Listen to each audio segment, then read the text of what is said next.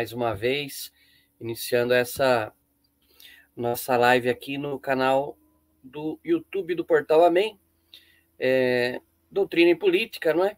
Onde nós estamos é, lendo, comentando, né? Estudando, por dizer assim, compartilhando, não é melhor dizendo esse conteúdo que é a carta, a exortação apostólica Divina e Redentores sobre o combate ao comunismo, né? Sobre o comunismo, onde o Santo Padre, o, o Santo Padre o Papa Pio XI vem explicando é, em pormenores a razão pelas quais um católico não pode, em hipótese alguma, apoiar, colaborar, incentivar é, nada que venha do marxismo, comunismo, socialismo, tampouco aderir a partidos ou apoiar, votar em candidatos que se pautem pela ideologia marxista, comunista, socialista.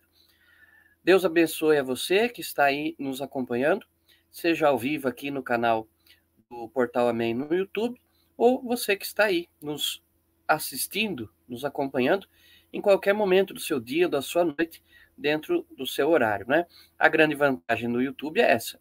Às vezes algumas pessoas falam assim, ah, padre, mas é, a maioria das pessoas não assiste ao vivo a, a, as suas explanações. Eu digo, mas não tem problema nenhum. Esse era o grande problema na televisão, né? Se você perdesse o horário daquele conteúdo, passou, não tinha mais como ver.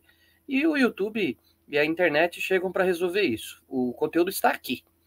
E cada um, dentro do seu dia, do seu ritmo, da sua possibilidade, vai assistindo. Não precisa nem assistir inteiro, não é lógico.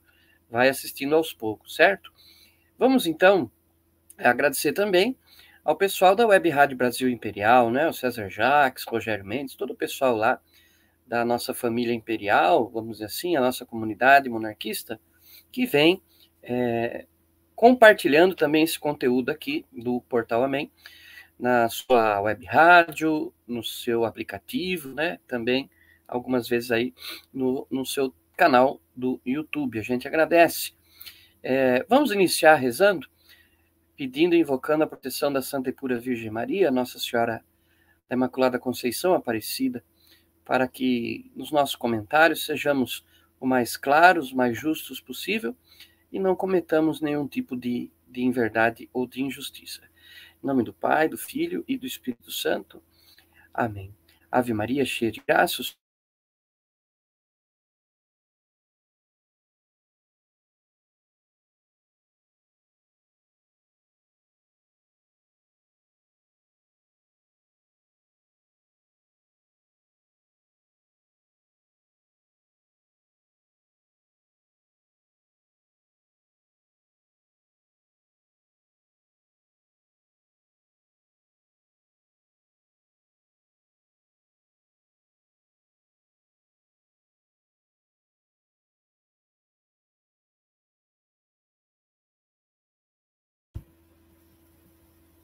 Pronto, voltamos. Uma rezando a Ave Maria aqui no meio da conexão caiu, né? A conexão está um pouco instável hoje, inclusive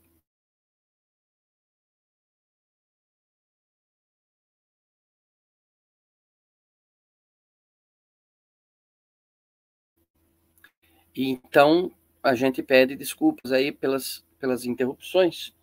Realmente, a gente não sabe o quanto influencia na nossa internet essa questão do clima, né? Quanto é lenda, o quanto é verdade, o tempo com muito vento, com muita instabilidade climática. Não, bom, enfim. É, queridos e queridas, na semana passada nós paramos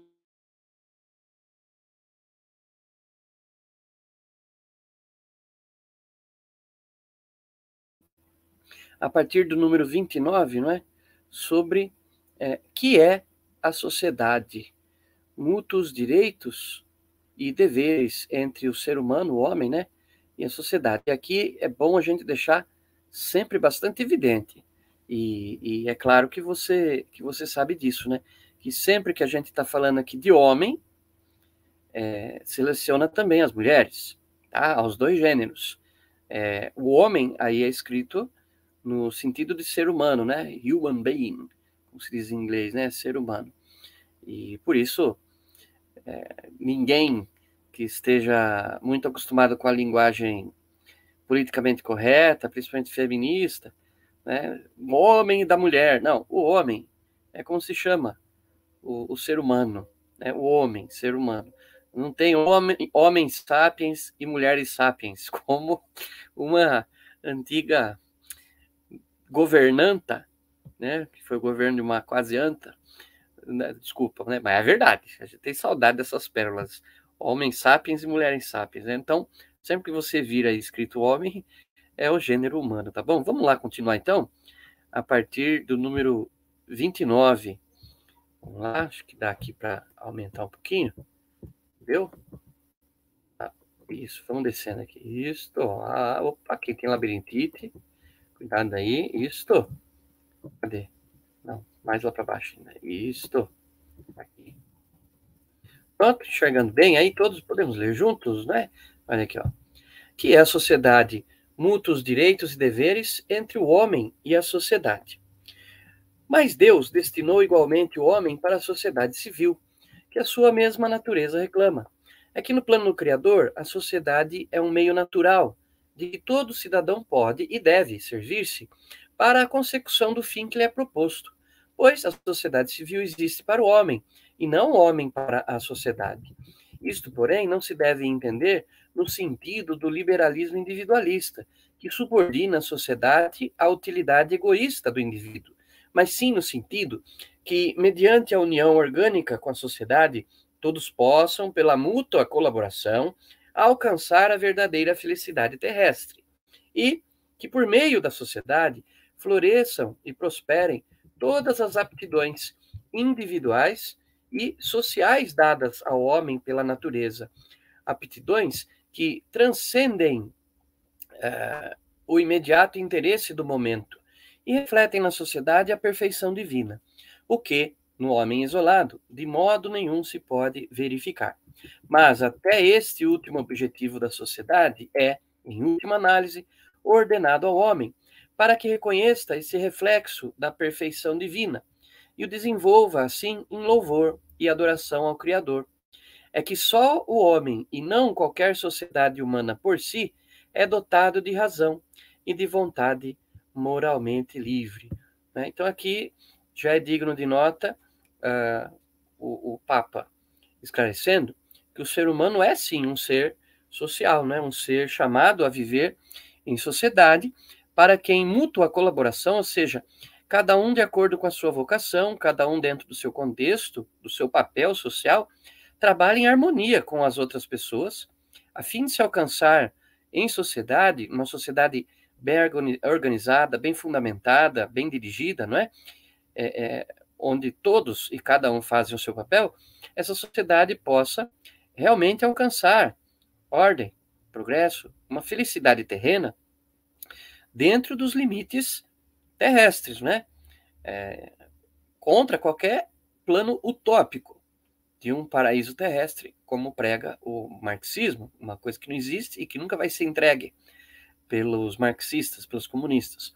Então, é possível sim né, que a sociedade evolua, que os seres humanos, os membros de uma sociedade caminhando juntos, possam é, desenvolver sim um, um grupo social, um, um, país, uma cidade, né, para que haja harmonia e para que haja paz, segurança, condições, né, de trabalho, de se viver, de se conviver, né, que também é um, um grande desafio. E aí já vai também nesse parágrafo uma pontada de alerta sobre a questão indivíduo versus coletividade, porque o ideal marxista também anula o indivíduo, forçando na sua liberdade a muitas coisas com as quais não concorda, em favor de um bem da coletividade e de uma massa amorfa, né, que na verdade não não não não é não se governa a si mesma, mas é governada, né, é, é instrumentalizada. Né? Então fica também é, essa dica do, do Santo Padre, né, dizendo que é, só o homem por causa do seu livre-arbítrio, pode exercer e viver tudo isso em liberdade, né? e que no próprio modo de a gente viver em sociedade, organizar a sociedade, é, a gente pode e deve encontrar reflexos de Deus nisso, né? se é uma sociedade baseada em valores é, do Evangelho, né? em valores divinos. Bom, vamos continuar aqui então. Número 30. Vamos lá. Portanto, assim como o homem não pode furtar-se aos deveres que, por vontade de Deus, o ligam à sociedade civil, e é por isso que os representantes da autoridade têm direito de o forçar ao cumprimento do próprio dever, caso ele se recuse ilegitimamente. Assim também não pode a sociedade privar o cidadão dos direitos pessoais que o Criador lhe concedeu. Os mais importantes apresentamos-los acima sumariamente, nem tornar-lhe impossível o seu uso. É, pois, conforme a razão e as suas exigências naturais, que todas as coisas terrenas sejam para serviço e utilidade do homem, e assim, por meio dele, voltem ao Criador. Aqui se aplica perfeitamente o que o apóstolo das gentes, né, São Paulo, o apóstolo, né, escreve aos Coríntios sobre a economia da salvação cristã. Tudo é vosso, mas vós sois de Cristo, e Cristo é de Deus. E assim, enquanto a doutrina comunista de tal maneira diminui a pessoa humana, que inverte os termos das relações entre o homem e a sociedade, a razão, pelo contrário, e a revelação divina elevam-na a tão sublimes alturas, não é? Então aqui o, o Papa também escreve, não é? E, e diz que eh, alerta contra esta inversão de, de valores, não é? Tudo está, tudo que é terreno, né, está a, a alcance para usufruto do ser humano, para usufruto da, da humanidade, da sociedade também, não é? é e não se pode negar as exigências naturais é, daquilo, ah, quer dizer, os direitos naturais que todo o ser humano tem o direito de exercer, são direitos divinos. Liberdade de pensamento, de expressão, de ir e vir, né? É, o direito de, de trabalhar, de com o próprio sustento, com o próprio suor, conseguir o seu pão de cada dia. E o Estado, a sociedade, não tem o direito de privar a pessoa desses direitos, né? Porque são é, divinos, são naturais, são basilares, né? E também aí já se faz menção na carta aos Coríntios, né? De tudo que está aí na natureza está a serviço da humanidade. É claro, a gente tem toda aquele, aquela preocupação com o meio ambiente, ninguém quer aí acabar com florestas, acabar com espécies, mas é preciso entender que a natureza também está a serviço da humanidade, né? Foi tudo colocado aos nossos pés, né? Leia lá Gênesis, foi tudo colocado aos nossos pés. Então, a gente pode sim, é, de forma inteligente e não predatória, a gente deve sim derrubar árvore para fazer papel, para fazer casa, para usar como lenha. A gente deve sim e pode sim é, matar animais para comer. Porco, vaca, javali, peixes, qualquer coisa, né? Coelho. E inverter esses valores é uma coisa da, da doutrina comunista, que inverte, subverte a ordem das coisas, né? E, e, e, faz o poste fazer xixi no cachorro, em vez do contrário, né? O que é um, um absurdo. Vamos continuando aqui, então. Vamos lá? A ordem econômico-social. Sobre a ordem econômico-social e sobre a questão operária, já o nosso predecessor de feliz memória, Leão XIII, na encíclica Rerum Novarum, olha, que também vale um estudo, hein? Deu normas eficazes, normas que nós adotamos às condições e exigências dos tempos presentes pela nossa encíclica sobre a restauração cristã da ordem social, a encíclica quadragésimo ano, que também vale um, um estudo. Nessa encíclica, insistindo de novo, com toda a força, na secular doutrina da Igreja acerca da natureza peculiar da propriedade privada no seu aspecto individual e social, assinalamos com toda clareza e precisão os direitos e a dignidade do trabalho humano, as relações do mútuo apoio e auxílio que devem existir entre o capital e o trabalho, e o salário indispensável ao operário e à sua família, que por justiça lhe é devido. Aqui vai começar outro parágrafo.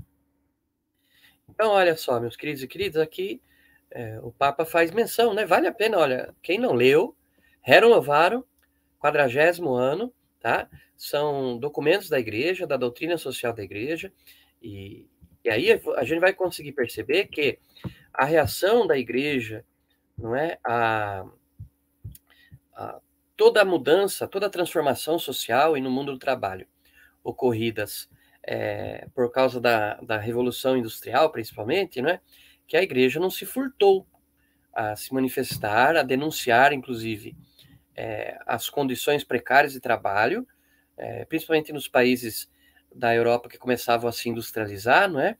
E, inclusive, a igreja vai estabelecer e, e colocar, né, como algo saudável a criação de sindicatos para mediar a relação entre patrões e empregados, para que ambas as partes possam chegar amigavelmente, não é, a, a, uma solução para os problemas do ambiente do trabalho, a questão do salário, a questão dos direitos ao, a um salário digno, a, a um, sei lá, condições básicas de saúde para se trabalhar, descanso, férias, folgas, tudo isso, né?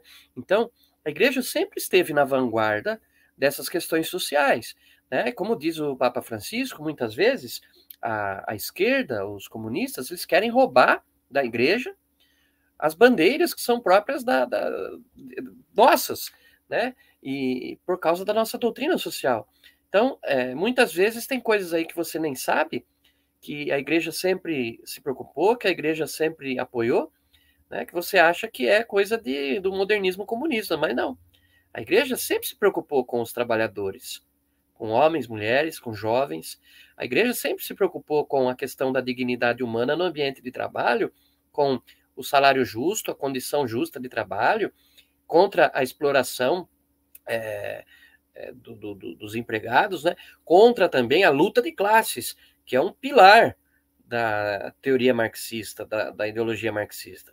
Né? Você sempre tem que estar contra e combatendo alguém que é diferente de você, em vez de buscar o, o diálogo, em vez de buscar uma solução, é, vamos dizer assim, pacífica e de modo ordeiro, né? de modo uh, na base da conversa. Né? Enquanto o comunismo prega a revolução, e a destruição do sistema, abaixa tudo. E aí a gente constrói tudo outra vez e, e constrói pior, né? Um sistema pior ainda. Então, é, a gente vê essas dicas de, de Pio XI para acompanharmos a doutrina social da igreja através desses dois documentos, né? Vamos continuando aqui então. Vamos lá? Número 32 ele está falando aqui, está acabando de falar da, da quadragésimo ano, né? Então é aqui, ó. Nessa mesma encíclica, quadragésimo ano, mostramos também que a sociedade humana só então poderá ser salva da funestíssima ruína a que é arrastada pelos princípios do liberalismo, alheios a toda a moralidade, quando os preceitos da justiça social e da caridade cristã impregnarem e penetrarem a ordem econômica e a organização civil, o que indubitavelmente não podem conseguir nem a luta de classes, nem os atentados do terror, nem o abuso ilimitado e tirânico do poder do Estado. Então, aqui, ó, é, é só quando a moral cristã católica se adaptar, não é, for, for colocá-la como base dos preceitos da justiça social, e, e, e, da ordem econômica e da organização, e da organização civil, é que se, se vai chegar a um verdadeiro progresso, né? E, são coisas que a luta de classes, o terrorismo e a tirania do Estado não resolvem. Advertimos, outros sim, que a verdadeira prosperidade do povo se deve procurar segundo os princípios de um são corporativismo, que reconhece e respeite os vários graus da hierarquia social, e que é igualmente necessário que todas as corporações operárias se organizem em harmônica unidade para poder entender o bem comum da sociedade e que, por conseguinte, a função genuína e peculiar do poder público consiste em promover, quanto lhe seja possível, esta harmonia e coordenação de todas as forças sociais. Então vejam, é, meus queridos e queridas, é, que nesse trecho a gente tem essa advertência, não é? é para que uma sociedade cresça, se, deve, se desenvolva em, em ordem, harmonicamente, pensando no bem comum de todos, né? Ela tem que colocar as coisas no seu devido lugar. Importante para a nossa reflexão, esse finalzinho do parágrafo, né? Qual é o poder do Estado? Qual é a função do Estado? Promover a harmonia e a coordenação de todas as forças sociais. O Estado, ele não tem o direito e nem a função dele é, substituir Deus na sua vida. O Estado não pode é, é, é, se meter demais na sua vida. Quanto menos Estado se metendo na sua vida, melhor. O Estado não pode te dizer para escolher qual religião você quer. O Estado não pode te impedir de ir na igreja. O Estado não pode te dizer como criar a sua família, a sua família. O Estado não pode de, te impedir de ler os livros que você quer ler, de compor as músicas que você quiser, de escutar as músicas que você quiser. O Estado não, não deve impedir você de ir aonde você quiser, de pensar, de falar o que você quiser. Não é essa a função do Estado. O Estado não tem o direito, em época nenhuma, de bater a porta da sua casa e impedir uma reunião social da sua família. Ah, mas tem mais de 10 pessoas aí, está aglomerando. Problema meu. Eu estou na minha casa. O Estado não tem essa prerrogativa de tomar conta da tua vida. E mesmo quando você vota e, e elege políticos, você os elege para gerir o Estado, não para tomar conta da sua vida, não para serem pequenos deuses que vão te dizer o que fazer ou não e te dar um novo decálogo, a imagem e semelhança das suas teorias e sistemas políticos. É, um governante, como está aqui no finalzinho, ele, o papel dele é esse, é promover em harmonia a coordenação de todas as forças sociais. O governante é o mediador. Ele vai escutar todos os segmentos da sociedade e vai pensar em políticas públicas, em soluções para que todos os segmentos da sociedade, ou seja, todas as forças sociais, vivam em harmonia e em equilíbrio. E ele vai ser esse mediador. Ele vai ser a pessoa que nós elegemos para se preocupar com isso. E, e poder fazer a coisa num sistema balanceado e justo que é, seja bom para todas as partes, mesmo que não atenda a todas as reivindicações, porque né, nem tudo a gente pode ter nessa vida. No plano social é a mesma coisa.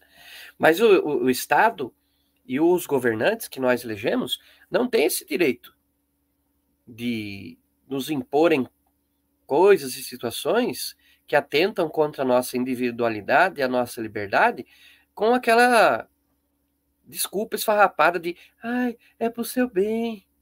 É pro seu bem que eu tô prendendo você em casa, tirando o seu trabalho.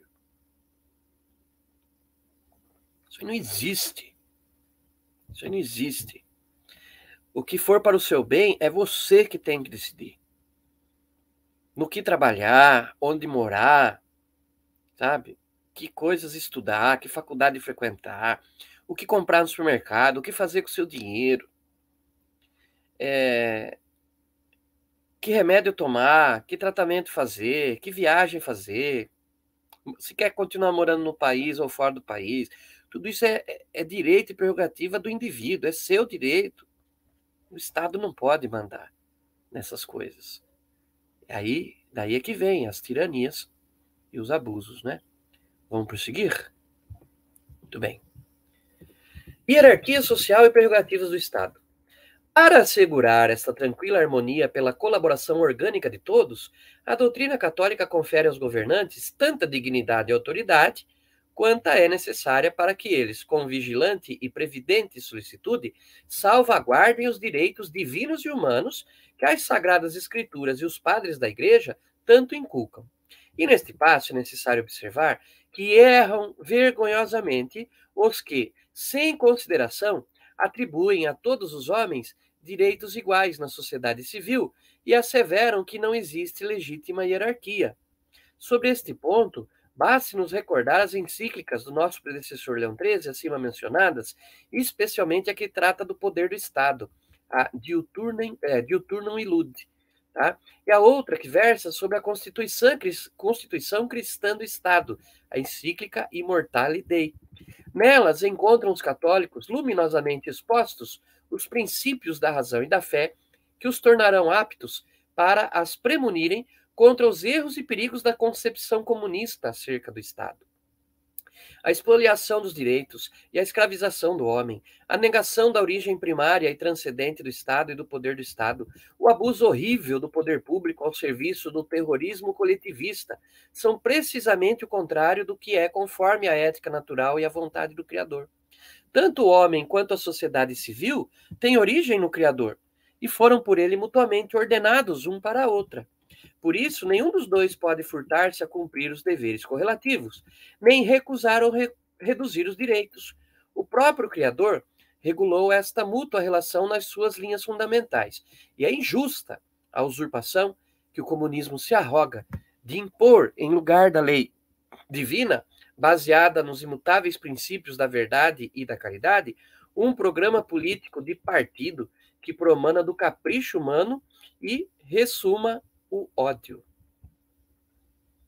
Profético, né? Profético esse trecho do, do documento. E é, você percebe aí a preocupação do, do Santo Padre, né, Pio XI, de ir indicando do, mais, mais, dois documentos aqui, ó, Diuturno e Lute, Immortalidade, não é? Ah, que trata do poder do Estado, né? E a Constituição Cristã do Estado.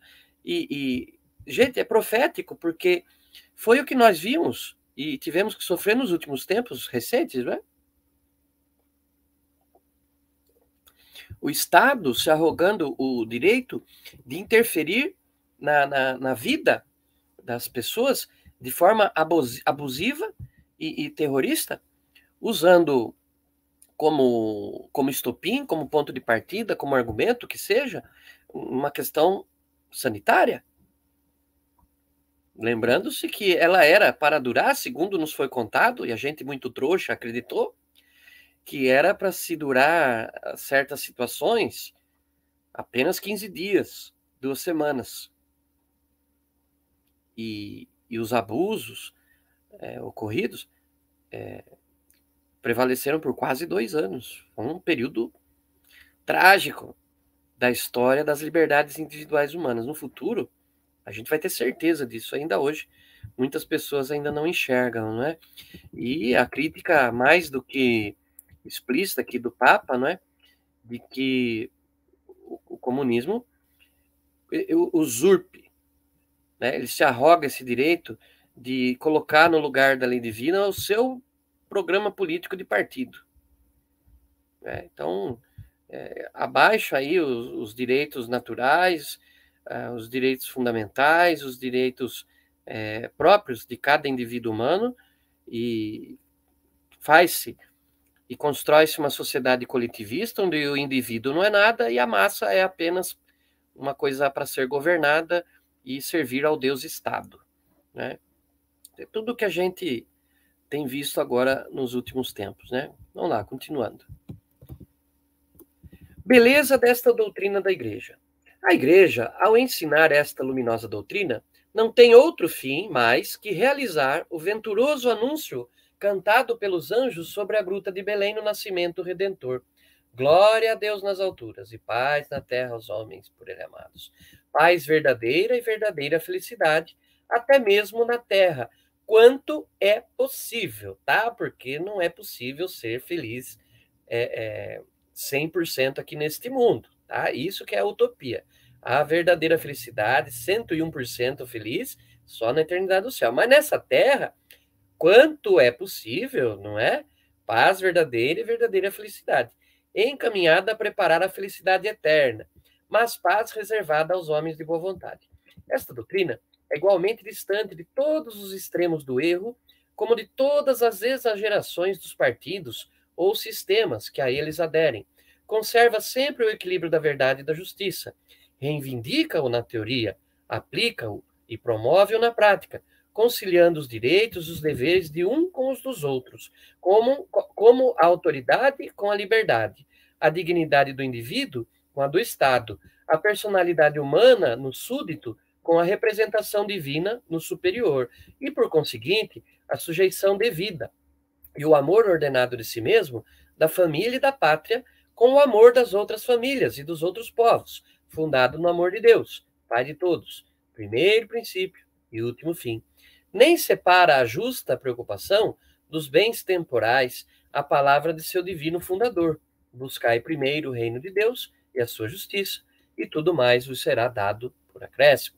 Está longe de se desinteressar das coisas humanas, de prejudicar os progressos da sociedade e de impedir os adiantamentos materiais, que, pelo contrário, sustenta e promove da maneira mais razoável e eficaz. E assim, até mesmo no campo econômico-social, a Igreja, muito embora não tenha jamais apresentado como seu um determinado sistema técnico, por não ser essa a sua missão, fixou, contudo, claramente princípios e diretivas que, prestando-se a diversas aplicações concretas, segundo as várias condições dos tempos, dos lugares e dos povos, assinalam o caminho seguro para obter o feliz progresso da sociedade.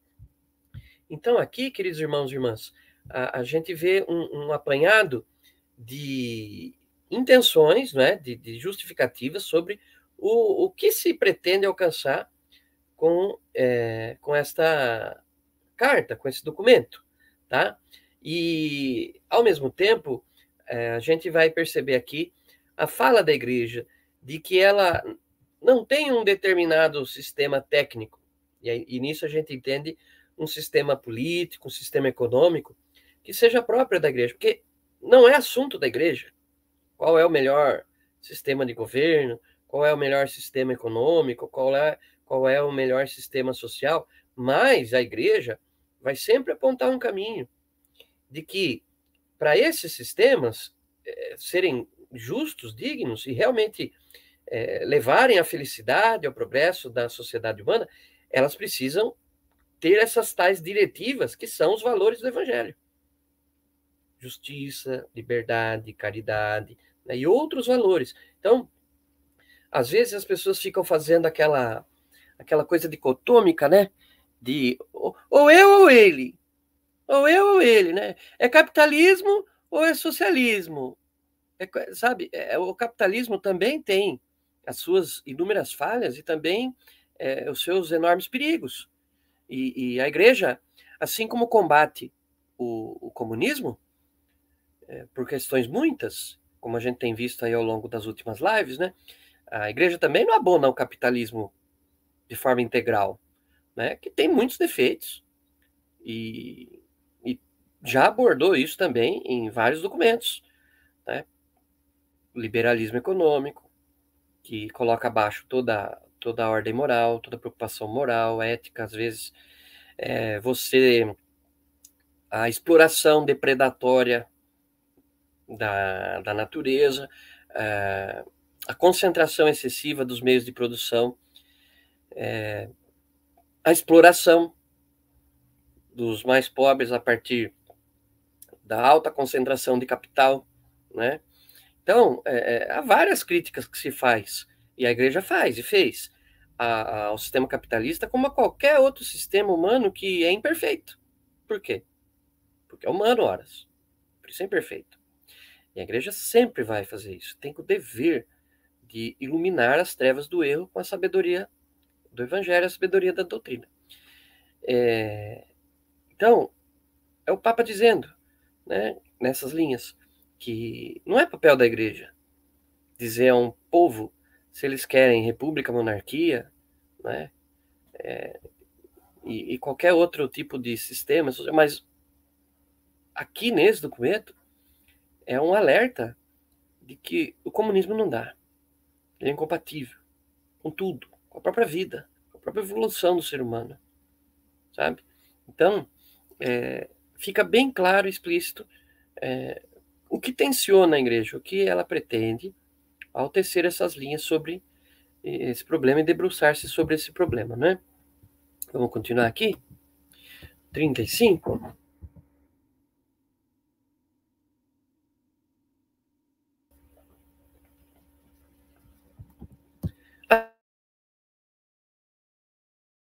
emitida por quantos verdadeiramente a conhecem. Com justificada razão, puderam afirmar eminentes estadistas que, depois de terem estudado os diversos sistemas sociais, nada haviam encontrado mais sábio que os princípios expostos nas encíclicas Rerum Novarum e Quadragésimo Ano. Até em países não católicos e nem sequer cristãos se reconhece quão vantajosas são para a sociedade humana as doutrinas sociais da Igreja. E assim, há apenas um mês, um eminente homem político, não cristão do Extremo Oriente, não duvidou proclamar que a Igreja, com a sua doutrina de paz e fraternidade cristã, traz uma altíssima contribuição para o estabelecimento e conservação da paz construtiva entre as nações. Mas, ainda, até os próprios comunistas, como sabemos por autênticas relações que afluem de toda parte a este centro de cristandade, se não estão ainda de todo corrompidos, quando se lhes põe a doutrina social da igreja, reconhecem a sua superioridade sobre as doutrinas dos seus caudilhos e mestres. Somente os obcecados pela paixão e pelo ódio fecham os olhos à luz da verdade e a combatem obstinadamente. Precisa falar mais alguma coisa? Olha, só realmente é adepto do comunismo quem nunca estudou profundamente o que, que é o comunismo. Só defende o. Ai, perdão. Só defende verdadeiramente o comunismo quem não conhece a doutrina social da igreja e a sua beleza. Só defende o, o, o comunismo de forma, como vai dizer a encíclica, né, é, apaixonada e sem o uso da razão, aqueles que não querem se libertar das trevas do, do erro, não querem ser esclarecidos. E assim há muitas pessoas ainda hoje em dia. Você conhece essas. Se você começar a investigar, né, uma pessoa que defende os ideais marxistas, se você começar a investigar e perguntar para essa pessoa, né, em, em quatro ou cinco perguntas, você vai perceber que ela não sabe de verdade o que é o marxismo, que ela não sabe de verdade é, os horrores que o sistema comunista acaba produzindo ao longo do tempo, e que ela nem sabe por que, é que ela está defendendo o comunista, o, o, comunismo, né? Então, é, é uma questão que chega a ser de, de, de ignorância e caráter. Por quê, padre? Porque de ignorância, porque só é comunista mesmo quem não sabe o que, que é esse sistema podre, diabólico. E conhecendo a verdade, a beleza da doutrina social da igreja, só permanece comunista e combate a doutrina social da igreja quem é desonesto intelectualmente. E quem se torna espiritualmente inimigo da igreja, da vida, dos valores do evangelho. E aí passa a ser uma questão de caráter. Porque se estudando e conhecendo a bobagem que é o comunismo, a perfídia que vem desse sistema, se estudando o marxismo, o comunismo socialista, a pessoa continua defendendo, colaborando, entregando sua consciência, a sua vida a esse sistema pervertido. Se estudando o marxismo, o comunismo.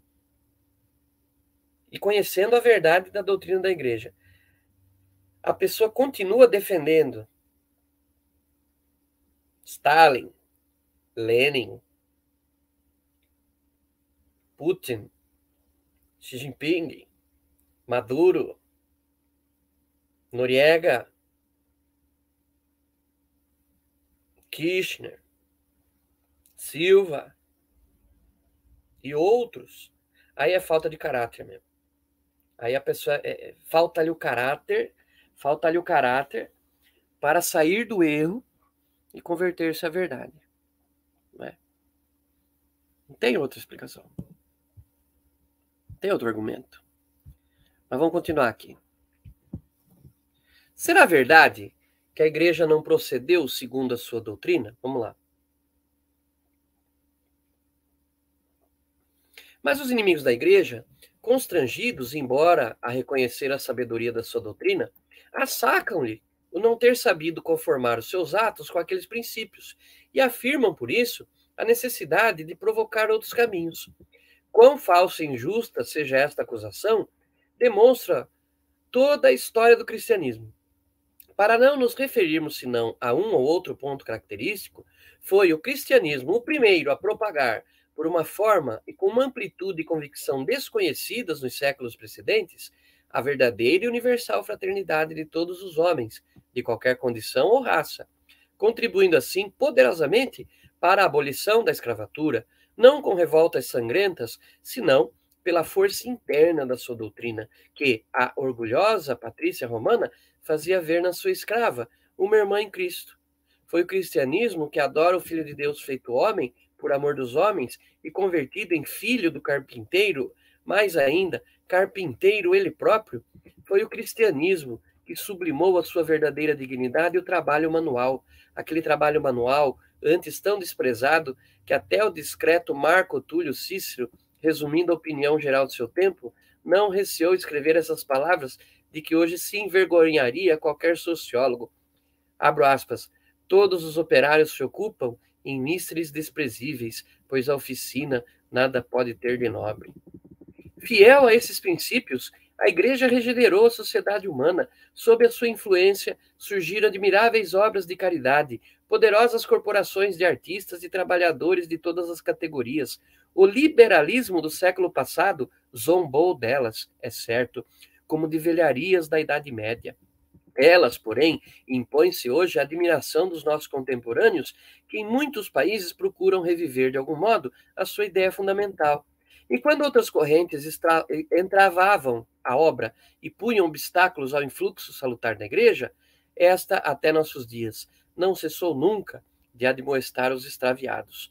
Basta recordar com que firmeza, energia e constância o nosso predecessor Leão XIII reivindicou para o operário o direito de associação que o liberalismo dominante nos estados mais poderosos se obstinava em negar-lhe. E esta influência da doutrina da Igreja ainda atualmente é maior do que parece, porque é grande, certo, posto que invisível e difícil de medir, o predomínio das ideias sobre os fatos. Pode bem dizer-se com toda a verdade que a Igreja, à semelhança de Cristo, passa através dos séculos fazendo bem a todos não haveria nem socialismo, nem comunismo, se os que governam os povos não tivessem desprezado os ensinamentos e as maternais advertências da igreja. Eles, porém, quiseram, sobre as bases do liberalismo e do laicismo, levantar outros edifícios sociais que, à primeira vista, pareciam poderosas e magníficas construções, mas bem depressa se viu que careciam de sólidos fundamentos e se vão miseravelmente desmoronando um após outro, como tem que desmoronar-se tudo quanto não se apoia sobre a única pedra angular, que é Jesus Cristo. Então aí nós temos, né, é, o Papa justificando que a igreja sempre esteve contribuindo com a sociedade humana. Né? Aí nós temos o, o Papa é, resumindo aí em poucas linhas, né, as coisas boas que a influência da igreja é, conseguiu é, dedicar aí à, à, sociedade, né? E que a igreja, através dos séculos, vem sim é, colaborando com a sociedade humana, mas que essa mesma sociedade humana, ao se afastar dos ideais de Cristo e de fundamentar as coisas na sua sã doutrina, no seu santo evangelho, essas próprias sociedades vão se afastando, se corrompendo e ruindo, que é o que eu costumo dizer resumindo. Tira a igreja da sociedade, e você vai ver o, o mundo desmoronar rapidamente. Rapidamente. Né? Agora, é, a gente não vai. É, deixa eu só fazer um parênteses aqui. Nós estamos agora na última quarta-feira de agosto e temos ainda quatro quartas-feiras do mês de setembro, antes das eleições de 2 de outubro, né? Então, é, principalmente a partir da nossa próxima live Doutrina e Política, a gente vai fazer uma leitura um pouco mais corrida, não é? E, e os comentários mais pontuais, porque nós ainda temos bastante, bastantes parágrafos pela frente. Eu não queria deixar é, de pular nenhum. A, é, a, proposta aqui mesmo não é fazer resumo. A proposta aqui mesmo é, é ler junto, é a gente escutar. É, eu sei que é longo, eu sei que é complicada a questão, fator tempo, mas é, este conteúdo independe do nosso deadline, né? independe da eleição, do pleito que se, se aproxima. É conteúdo de doutrina da igreja, então a gente pode continuar é, o estudo dele é, para depois. Então, se você também não conseguiu ouvir tudo antes das eleições, não tem problema, contanto que você prosseguindo nesse estudo, nessa leitura conjunta aqui conosco, que você vá se esclarecendo cada vez mais a respeito dos perigos do, do comunismo, tá bom? E agora, aqui no, no próximo capítulo, que olha, quarto, remédios e meios, necessidade de recorrer a meios de defesa. Olha lá. Tal é, veneráveis irmãos, a doutrina da igreja, a única, que, como em qualquer outro campo, assim também no campo social, pode projetar a verdadeira luz, a única doutrina de salvação em face da ideologia comunista. Mas é necessário que esta doutrina se realize cada vez mais na prática da vida, conforme o aviso do apóstolo Santiago. Sede cumpridores da palavra e não simples ouvintes, enganando-vos a vós mesmos. Porquanto, o que na hora atual há de mais urgente é aplicar com energia os remédios oportunos para opor-se eficazmente à revolução ameaçadora que se vai preparando. Alimentamos a firme confiança de que ao menos a paixão com que dia e noite trabalham os filhos das trevas na sua propaganda materialista e ateia, logre estimular santamente os filhos da luz a um zelo igual, se não maior, da honra da majestade divina. Que é, pois, necessário fazer? Que remédios empregar para defender a Cristo e a civilização cristã contra aquele pernicioso inimigo? Como um pai no seio da família, nós quiséramos conversar quase na intimidade, sobre os deveres que a grande luta de nossos dias impõe a todos os filhos da igreja, dirigindo também a nossa paternal advertência aos filhos que se afastaram. Então, aqui, o, o Papa vai começar a delinear alguns caminhos, algumas soluções, que é, ele chama aqui de remédios, e com preocupação paternal, ou seja, como um pai que senta com seu filho na sala de casa e fala: Olha, está correndo perigo esse caminho que você está trilhando não, não é bom. E vai dar conselhos, né? vai, vai dar os remédios para se combater a praga do comunismo. Vamos lá. Renovação da vida cristã. Remédio fundamental.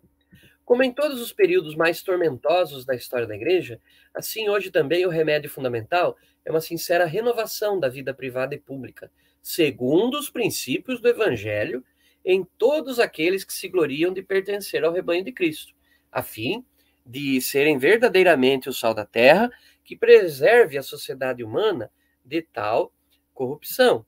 Então, é, veja que o Papa prega e, e aconselha uma renovação, não uma revolução. É diferente. Eis que faço novas todas as coisas. É renovar, não é revolucionar tomar cuidado com essa palavra revolução, revolucionar, porque ela implica a destruição de tudo que vem antes. Ela implica colocar abaixo tudo, todo o sistema, toda a hierarquia, toda a ordem existente. Revolução é isso. É subverter a ordem, é destruir a ordem vigente. Não é isso que a igreja prega. É uma renovação da vida pública e privada com base, com fundamento no evangelho, sem abandonar. Qualquer reforma, qualquer mudança, qualquer renovação, sem se basear no Evangelho e na doutrina de Cristo, sem se basear na, na doutrina social da igreja, é antiprodutiva. É, é mentirosa. É falaciosa. É, é, é insípida. Não dá frutos. Vamos lá, continuando aqui. Com sentimentos de profunda gratidão para com o Pai das luzes, de quem desce toda a dádiva excelente, todo dom perfeito,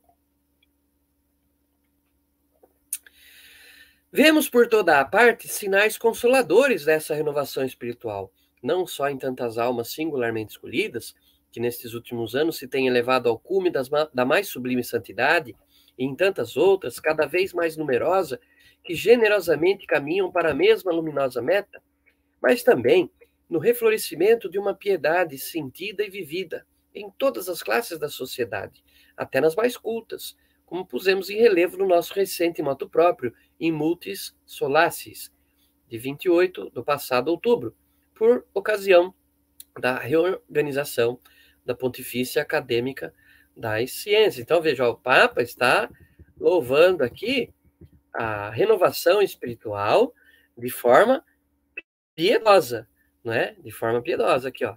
É, reflorescimento de uma piedade sentida e vivida em todas as classes da sociedade. É esse o caminho. Tá? Não podemos, contudo, negar que muito resta ainda por fazer neste caminho da renovação espiritual. Até mesmo em países católicos, demasiados são os que são católicos só de nome. Demasiados aqueles que, seguindo embora mais ou menos fielmente as práticas mais essenciais da religião, que se ufanam de professar, não se preocupam de melhor a conhecer, nem de adquirir convicções mais íntimas e profundas, e menos ainda de fazer que ao verniz exterior corresponda ao interno esplendor de uma consciência reta e pura, que sente e cumpre todos os seus deveres sob o olhar de Deus. Sabemos quanto o Divino Salvador aborrece esta vã e falaz exterioridade. Ele que queria que todos adorassem o Pai em espírito e verdade. Quem não vive verdadeira e sinceramente segundo a fé que professa, não poderá hoje, que tão violento sopra o vento da luta e da perseguição, resistir por muito tempo mas será miseravelmente submergido por este novo dilúvio que ameaça o mundo, e assim, enquanto se prepara por si mesmo a própria ruína, exporá também ao, ao ludibrio o nome cristão. E aí vejam, o Papa está sendo profético novamente, porque ele está aí apontando a contradição daqueles católicos meia-boca. Né? Se você quiser, procura depois lá no Google, é, Padre Salatiel, é, o artigo Católicos Meia-Boca é o pessoal que se diz católico não praticante, que é a mesma coisa que não separa, é católico. É, vamos dizer assim, eu sou um palmeirense não praticante. Por quê? Porque eu estou te dizendo que eu sou palmeirense ao mesmo tempo que eu digo que eu não sou, que eu não torço para o Palmeiras. é, um católico praticante, quando ele diz isso, é um atestado do que ele não é, né? não do que ele é. Ele mesmo já está dizendo, sou católico, não praticante. Então ele não é. Vocês percebem é, como, como é simples de, de, perceber, mas a própria pessoa vai se ludibriando. É, é esse o alerta, né? De que muitas pessoas acabam caindo no engano do, do marxismo, porque, na verdade, não tem uma fé bem fundamentada, e aí se deixam enganar. E aí acham compatíveis certas coisas da ideologia marxista com a religião, com o evangelho, né, com a religião católica e com o seu evangelho. Por isso, a gente vê, infelizmente, na igreja, muitos fiéis é, dominados pela mentalidade marxista, confundidos e cegos pela doutrina de Karl Marx. E num alto engano tremendo, porque não conhecem a doutrina social da igreja. Então, aqui a gente tem esse alerta do Papa, né? De que quem não viver verdadeira e sinceramente a fé cristã de modo sólido e consciente, de modo adulto, não vai conseguir resistir a esse dilúvio de ideologias, de ideias, de conceitos modernistas que ameaçam o mundo, a sociedade e as nossas famílias. Continuando. Desapego dos bens terrenos. E neste passo queremos, veneráveis irmãos, insistir mais particularmente sobre dois ensinamentos do Senhor que têm especial conexão com as atuais condições do gênero humano: o desapego dos bens terrenos e o preceito da caridade. Bem-aventurados os pobres de espírito foram as primeiras palavras que saíram dos lábios do Divino Mestre no Sermão da Montanha. E esta lição é mais que nunca necessária nesses tempos de materialismo sedento de bens e prazeres da terra. Todos os cristãos, ricos ou pobres, devem ter sempre fixo o olhar no céu, recordando que não temos aqui cidade permanente, mas vamos buscando a futura. Está lá na carta aos Hebreus, né? Os ricos não devem pôr nas coisas da terra sua felicidade, nem dirigir à conquista desses bens os seus melhores esforços, mas, considerando-se apenas como administradores que sabem terão de dar contas ao Supremo Senhor, sirvam-se deles como de meios preciosos que Deus lhes concede, para fazer o bem.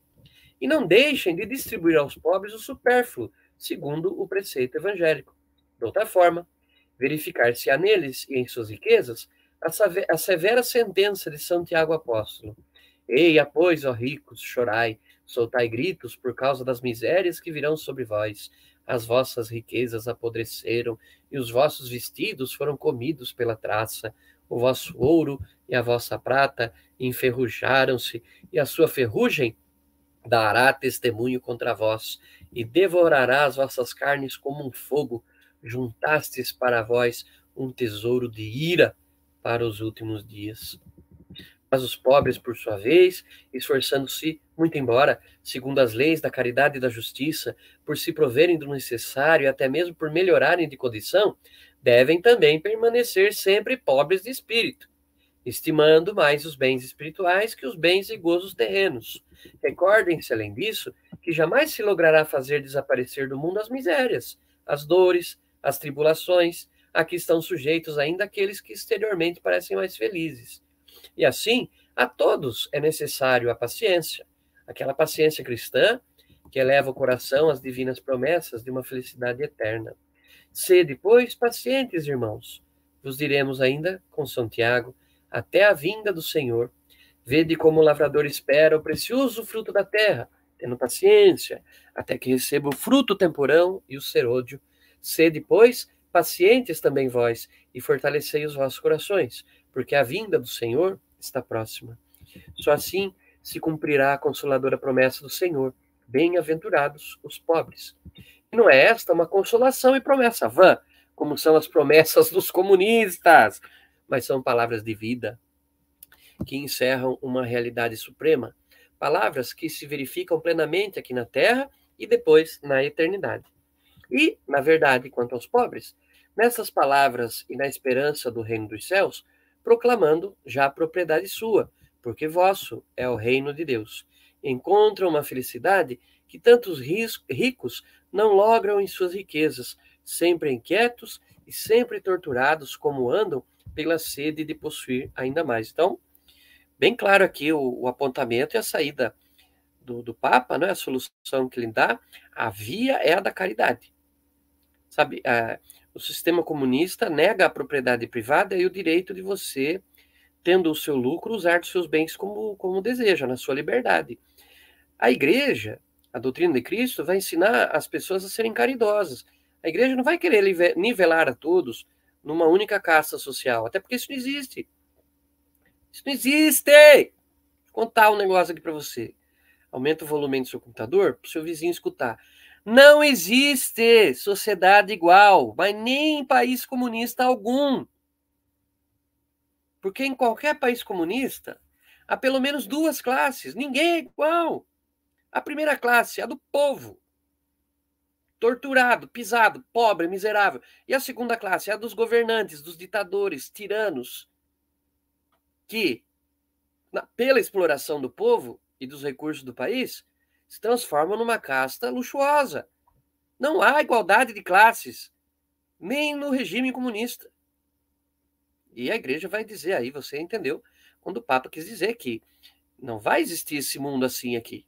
Sempre vai haver Sempre vão haver injustiças, diferenças de classes, desigualdades.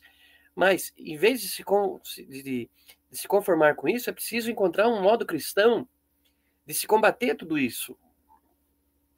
E o caminho é o desapego dos bens materiais. É a cultura, a mentalidade de se usar os bens que tem, o supérfluo, para aliviar o sofrimento dos que têm menos, é esse desapego que, na verdade, é a caridade. O segredo é a caridade. Como no ato dos apóstolos. Cada um entregava o que tinha e jogava aos pés dos apóstolos. E ali era repartido. E todos tinham para o seu sustento, e não faltava nada a ninguém. E não foi preciso que os apóstolos baixassem leis ou sistemas igualitários. É simplesmente evangelho, é simplesmente caridade.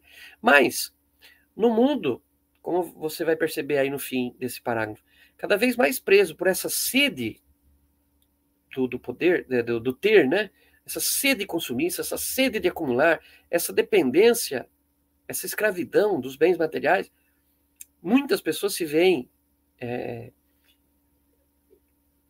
incapazes de repartir, de, de, se desapegar dos bens materiais. Então, é por isso que as coisas andam cada vez mais complicadas no plano social, porque, principalmente quando vem um tempo de crise, é cada um olhando para o seu umbigo e poucas pessoas olhando para o lado, para ajudar o outro, ajudar um próximo, dentro daquilo que está muitas vezes ao seu alcance, mas que acaba não fazendo por egoísmo. Tudo bem. Vamos continuando? Tem mais água aqui? Tem um pouquinho. Vamos lá. Caridade cristã. Muito mais importante ainda, como remédio do mal de que tratamos, ou seja, do comunismo, ou pelo menos mais diretamente ordenado a curá-lo, é o preceito da caridade. Queremos referir-nos àquela caridade cristã, paciente e benigna, que evita todos os ares de proteção humilhante. Ah, olha o que o Estado faz. Ares de proteção humilhante. E qualquer aparência de ostentação. Aquela caridade que desde os inícios do cristianismo ganhou para Cristo os mais pobres dentre os pobres, os escravos. E testemunhamos o nosso reconhecimento a todos quantos nas obras de beneficência, desde as conferências de São Vicente de Paulo, ô oh, pessoal dos vicentinos, olha aí, ó, até as grandes organizações recentes de assistência social têm exercido e exercem as obras de misericórdia corporal e espiritual.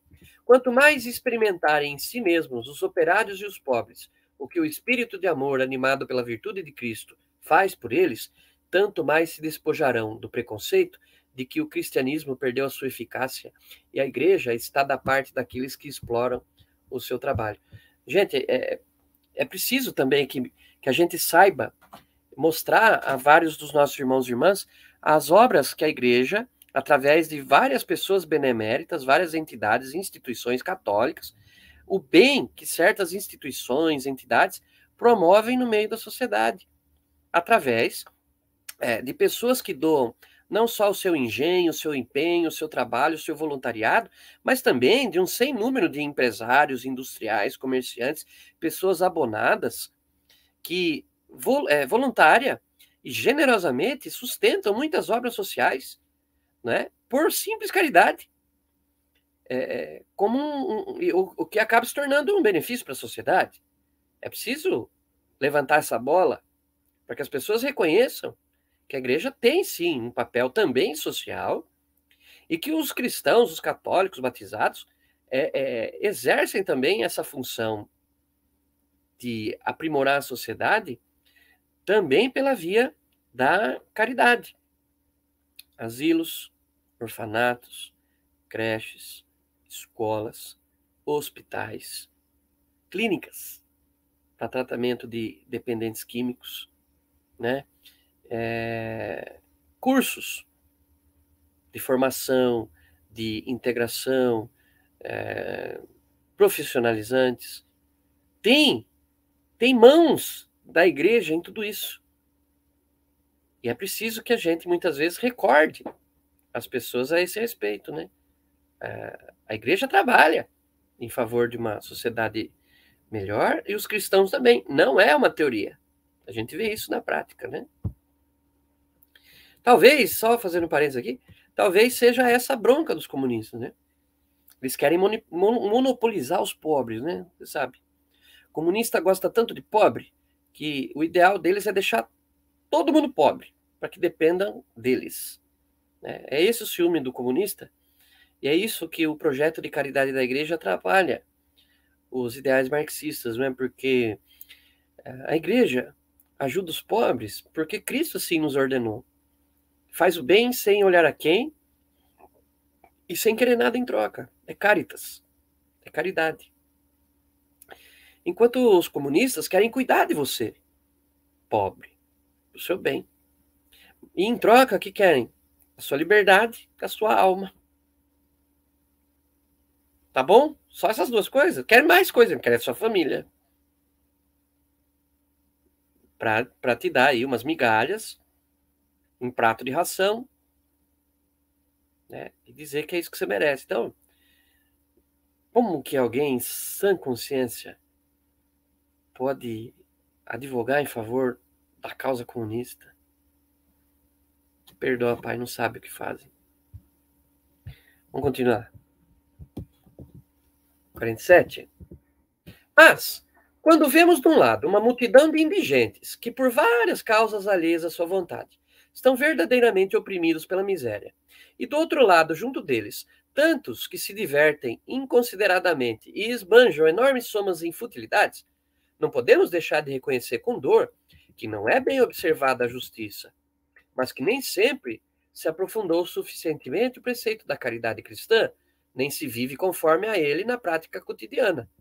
Desejamos, portanto, veneráveis irmãos, que seja mais e mais explicado por palavra e por escrito este divino preceito, precioso distintivo deixado por Cristo a seus verdadeiros discípulos. Este preceito que nos ensina a ver nos que sofrem a Jesus em pessoa e nos impõe o dever de amar os nossos irmãos como o divino Salvador nos amou a nós, isto é, até o sacrifício de nós mesmos, e se necessário for, até da própria vida. Meditem, pois, todos e muitas vezes aquelas palavras consoladoras por um lado, mas temerosas por outro, da sentença final, que pronunciará o juiz supremo no último dia. O juiz supremo é Deus, tá, gente? Não estou falando do Alexandre Moraes, não. Vinde, benditos de meu Pai, porque tive fome e me desse de comer, tive sede e me desse de beber. Em verdade vos digo que todas as vezes que o fizestes a um desses meus irmãos mais pequeninos, foi a mim que o fizestes. E, pelo contrário, apartai-vos de mim, malditos, para o fogo eterno, porque tive fome e não me desse de comer, tive sede e não me desse de beber. Na verdade vos digo, todas as vezes que eu não fizestes a um desses mais pequeninos, foi a mim que não o fizestes. Para assegurar, pois, a vida eterna e poder eficazmente socorrer os necessitados, é necessário voltar a uma vida mais modesta. Renunciar aos prazeres, muitas vezes até pecaminosos, que o mundo hoje em dia oferece em tanta abundância esquecer-se a si mesmo por amor do próximo. Virtude divina de regeneração se encontra nesse mandamento novo, como lhe chamava Jesus, da caridade cristã, cuja fiel observância infundirá nos corações uma paz interna desconhecida do mundo e remediará eficazmente os males que afligem a humanidade. E aqui está também, não é, gente, um, a gente está aqui estudando esse documento contra o comunismo, mas vale uma crítica também para a sociedade atual, é, de viés mais de, de, sistema econômico capitalista, né? A respeito aqui, olha, de, de, olha, para assegurar, pois, a vida eterna, é necessário voltar a uma vida modesta. E nós estamos numa era de ostentação, né? É moda a ostentação dos bens materiais. É levar uma vida de esbanjamento, né? E muitas vezes de vanglória nos pecados, né? Em vez de renunciar aos prazeres e até mesmo aos pecados, as pessoas hoje veem isso como um troféu, como um direito. É meu direito viver no pecado. E é legal eu, eu estar divulgando isso e, e, e vivendo assim, incentivando outros também, né? Então, são coisas que naquele tempo de Pio XI ele já via que o mundo estava é, é, oferecendo com abundância. E hoje, então, mais ainda. É preciso tomar cuidado contra isso. Né? E como ele fala e ensina, esquecer-se a si mesmo por amor do próximo. Vamos continuando aqui. Deveres de estrita justiça. Vamos iniciar mais um tópico. Mas a caridade jamais será verdadeira caridade se não tiver sempre em conta a justiça. O apóstolo. É, é, tem, tem um outro parênteses aqui, gente que hoje, hoje em dia tá, a, a justiça não está muito na moda, né? Em todos os termos, tá? Também a justiça é, eleitoral, a justiça do poder judiciário, tá tudo em franca decadência. Né? Isso é perigoso, porque o dia que a gente parar de acreditar na justiça, também já temos um, um pé, uma perna menos no tripé e um passo a mais é, é, um, um, uma perna menos no tripé social e um passo a mais no caos e na desordem, né? E, e também, também em relação à prática da fé, tem muitas pessoas que estão preferindo esquecer a justiça, né? Querem misericórdia, sem justiça. Querem caridade, sem justiça. Querem se converter, sem justiça. Não tem como escapar da justiça divina, né? É, vamos lá. Deveres de estrita, estrita justiça. A caridade jamais será verdadeira caridade se não tiver sempre em conta a justiça. O apóstolo, o apóstolo ensina que quem ama o próximo cumpre a lei. e dá a razão. Porquanto não cometerás adultério, não matarás, não furtarás, e qualquer outro preceito se resume a essa fórmula. Amarás o teu próximo como a ti mesmo. Você não vai fazer tudo isso porque você ama o próximo, pô. Se, pois, segundo o apóstolo, todos os deveres se reduzem a um único preceito da verdadeira caridade, ainda aqueles que são de estrita justiça, como não matar, não roubar, uma caridade que prive o operário do salário a que tem estrito direito não é caridade, mas um nome vão e uma vã aparência de caridade. Nem o operário precisa de receber como esmola o que lhe pertence por justiça. Nem pode ninguém pretender eximir-se dos grandes deveres impostos pela justiça com pequeninas dádivas de misericórdia. A caridade e a justiça impõem deveres, muitas vezes acerca do mesmo objeto, mas sob aspectos diversos. E os operários, a esses deveres que lhes dizem respeito, são juntamente muito sensíveis, em razão da sua própria dignidade. Por isso que, de modo especial, nos dirigimos a vós, patrões e industriais cristãos, cuja missão é muitas vezes tão difícil, por carregardes com a herança dos erros de um regime econômico iníquo que exerceu a sua ruinosa influência durante muitas gerações. Lembrai-vos da vossa responsabilidade. Triste é dizê-lo, mas é muito verdade que o modo de proceder de certos meios católicos contribui para abalar a confiança dos trabalhadores na religião de Jesus Cristo. Não queriam eles compreender que a caridade cristã exige o reconhecimento de certos direitos devidos ao operário e que igreja e que a igreja explicitamente lhe reconheceu. Como julgar do proceder de patrões católicos que, em algumas partes, conseguiram impedir a leitura da nossa encíclica quadragésimo ano em suas igrejas patronais? Ou daqueles industriais católicos que até hoje se têm mostrado adversários do movimento que o direito de propriedade, reconhecido pela igreja, tenha sido por vezes empregado para defraudar o operário do seu justo salário e dos seus direitos sociais. Então, aqui, é, irmãos e irmãs, o Papa está fazendo um, um alerta à classe patronal de que eles também têm né, os seus deveres para com os operários é, e devem tratá-los com, com dignidade em tudo, não é? E aqui uma crítica pontual a certos circuitos de industriários, empresários, em que, em que foi proibida ou não divulgada ou impedida a divulgação da encíclica, né, da 40 ano, a respeito é, desses temas, né? Muito bem. Seguindo. Justiça social. Ah, essa palavra aqui, essa palavra aqui está sempre na moda do pessoal progressista da igreja, né? Porque você sabe que também tem, né? Pessoal que é mais é, afeito aí à doutrina marxista, tem uma ala progressista na igreja, né, que vive com essa palavra justiça social na boca, mas na verdade não sabe é, o que ela significa realmente e, e, e, por muitas vezes falta para o real entendimento o verdadeiro estudo da doutrina social da igreja. Vamos lá. Justiça social. Ai, vamos lá. Efetivamente, além da justiça comutativa, há a justiça social, que impõe também deveres a quem nem patrões nem operários se podem furtar. E é precisamente próprio da justiça social exigir dos indivíduos quanto é necessário ao bem comum. Mas, assim como no organismo vivo não se provê ao todo, se não se dá a cada parte, a cada membro, tudo quanto necessitam para exercer as suas funções, Assim também, se não pode prover ao organismo social e ao bem de toda a sociedade, se não se dá a cada parte, a cada membro, isto é, aos homens dotados da dignidade de pessoa, tudo quanto necessitam para desempenharem as suas funções sociais. O cumprimento dos deveres da justiça social terá como fruto uma intensa atividade de toda a vida econômica, desenvolvida na tranquilidade e na ordem, e se mostrará, assim, a saúde do corpo social, do mesmo modo que a saúde do corpo humano se reconhece pela atividade inalterada e, ao mesmo tempo, plena e frutuosa de todo o organismo.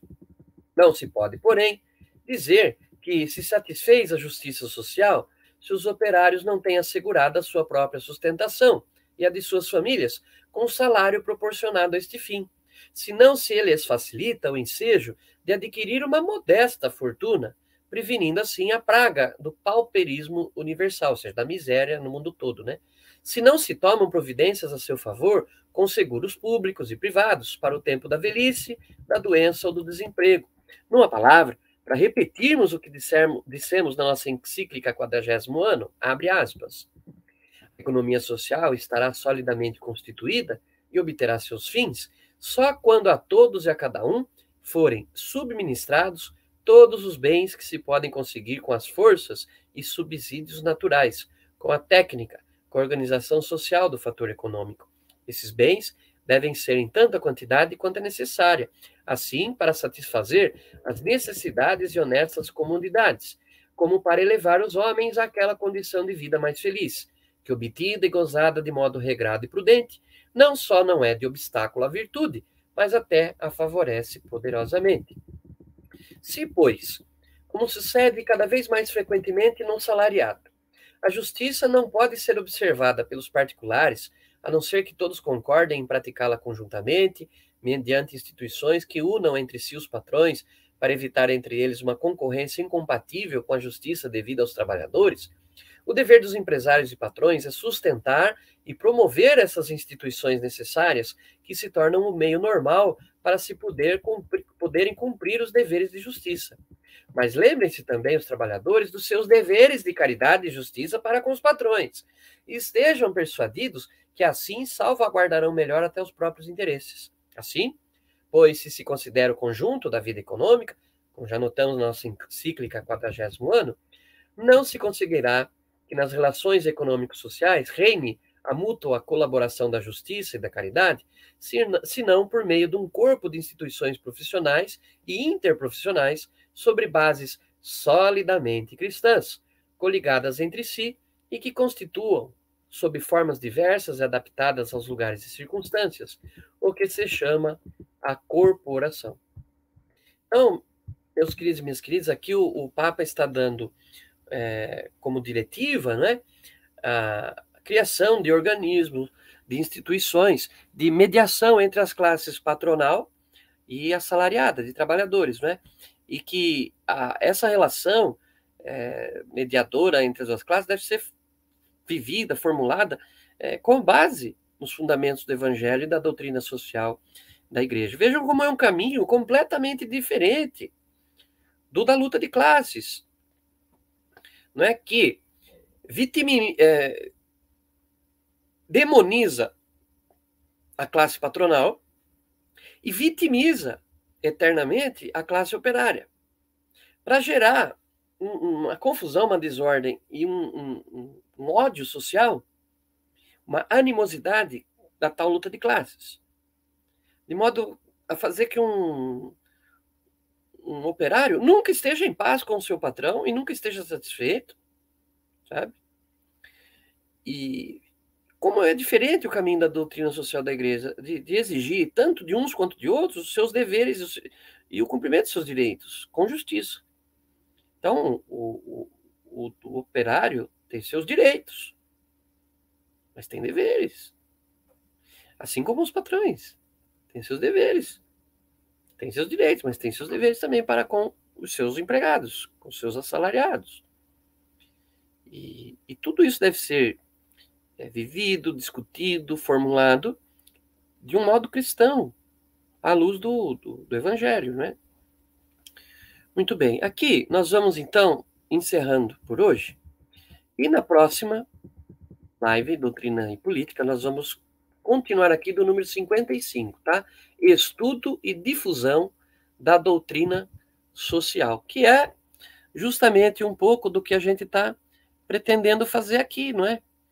A gente está querendo, a, partir do, do estudo da doutrina social da igreja, de, a, a, como ponto de partida, um, um documento sobre é, esse assunto temeroso né, do comunismo, a partir dele é, com a garantia de uma obra-prima, é uma obra-prima, a Divinos Redentores, é, com a garantia de ser esse documento fundamental para esse assunto, com a garantia de ter sido escrito, estudado e assinado por um Papa.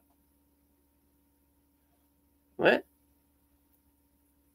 O que o Papa Pio XI escreveu no tempo dele continua valendo para nós hoje. Porque nós somos a igreja, sucessão apostólica. O presente é a continuidade do ontem, da tradição da igreja, da escuta e vivência da Sagrada Escritura, do magistério. Não é porque ficou no século passado que o magistério da igreja ficou ultrapassado. Continua valendo o magistério do tempo de Pio XI. Continua valendo é, refletir e, e continua sendo, sendo úteis as reflexões desse e de outros documentos mais antigos.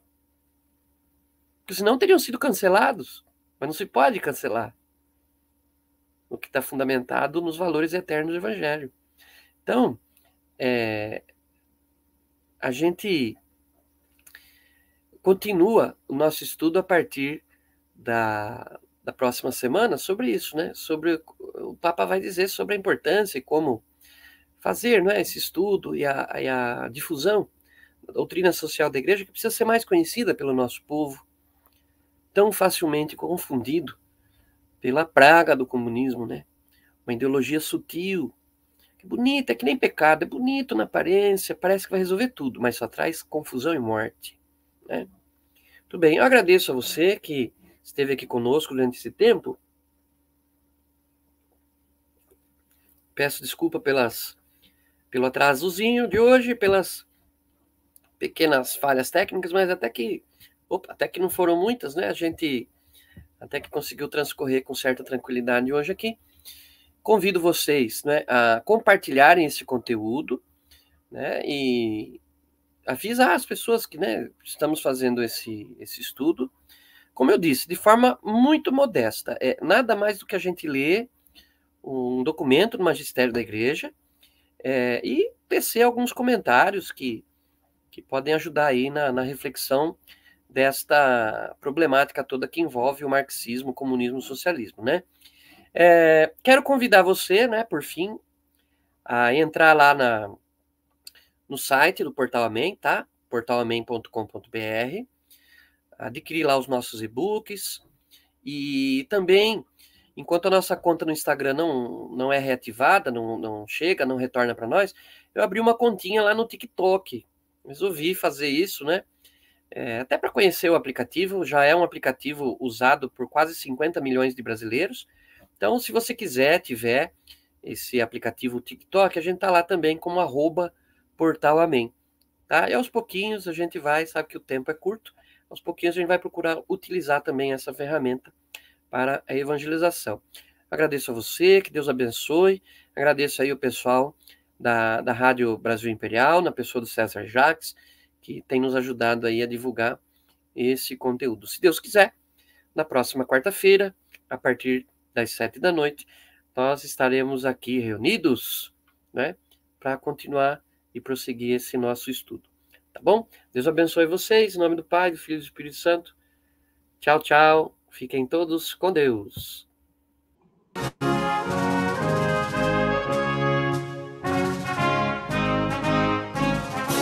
Viva Cristo Rei!